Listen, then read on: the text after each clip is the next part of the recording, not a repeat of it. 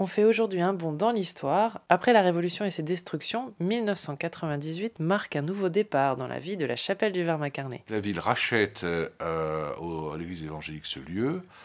Et puis en 2000, la ville d'Avignon euh, fait les travaux de restauration, de, mise hors d'eau et hors d'œuvre. Et bien sûr, euh, Greg Germain souhaite être présent dans ce, dans ce bâtiment qui donnait un plus à la ville. Dans quel état trouve euh, la ville euh, ce bâtiment à l'époque où il est racheté Le bâtiment, il n'est pas en très bon état, bien sûr. Et il n'a pas fait l'objet de travaux majeurs depuis d'ailleurs la Révolution, puisque celui-ci euh, avait été, déjà été tronqué. Ce bâtiment méritait quand même une mise en valeur, un nettoyage des, façades. il fallait l'éclairer, il fallait, fallait faire beaucoup d'interventions pour qu'il puisse être présentable. Vous pouvez me montrer comment elle était? Quand je fais des travaux, je fais des photos. Et j'ai donc une photothèque.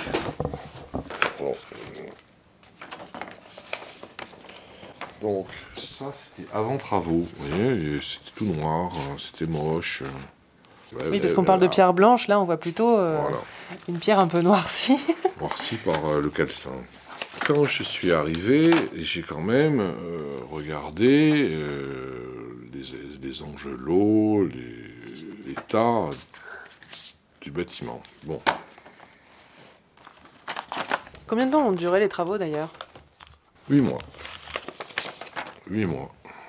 Entretenir nos bâtiments, c'est un souci permanent, c'est une surveillance, c'est un engagement, et on n'est pas seul d'ailleurs à faire des travaux, puisque les services de l'État, les services euh, tous les services sont attentifs à la réalisation de, la bonne réalisation de nos chantiers. Et c'est donc à ce moment-là que la chapelle du Verbe incarné devient un théâtre dédié aux créations des Outre-mer, avec le projet de Greg Germain et Marie-Pierre Bousquet.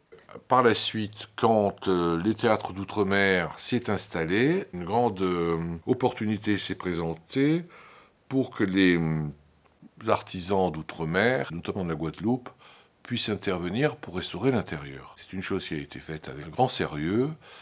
C'est ainsi que les voûtes, certaines voûtes, certaines parties architecturales ont été nettoyées et mises en valeur. Je dois dire qu'on ne peut que louer cette intervention et ce, et ce projet.